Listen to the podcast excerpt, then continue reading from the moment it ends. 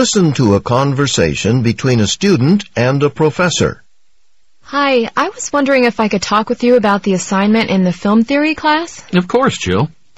It seems that pretty much everyone else in the class gets what they're supposed to be doing, but I'm not so sure. Well, the class is for students who are really serious about film. You must have taken film courses before. Yeah, in high school. Film appreciation? Hmm. I wouldn't think that'd be enough. Did you concentrate mainly on form or content?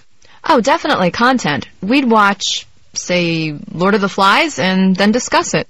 Oh, that approach. Treating film as literature, ignoring what makes it unique? I liked it, though. Sure, but that kind of class, well, I'm not surprised you're feeling a little lost. You know, we have two introductory courses that are supposed to be taken before you get to my course. One in film art, techniques, technical stuff, and another in film history. So students in the class you're in should be pretty far along in film studies. In fact, usually the system blocks anyone trying to sign up for a class they shouldn't be taking, who hasn't taken the courses you're required to do first as prerequisites. Well, I, I did have a problem with that, but I discussed it with one of your office staff, and she gave me permission. Of course.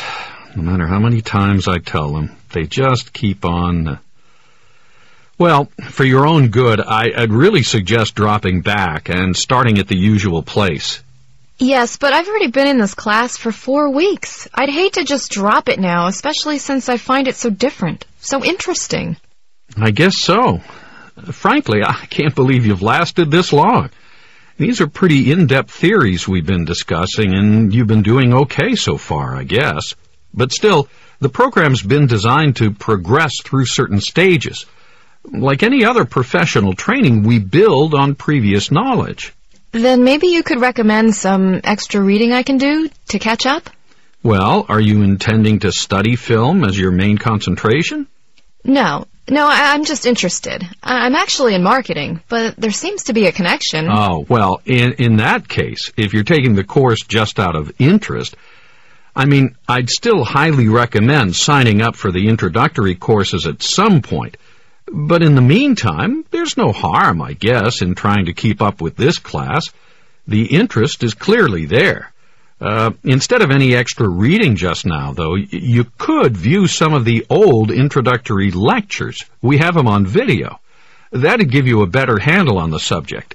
It's still a pretty tall order, and we'll be moving right along, so you'll really need to stay on top of it.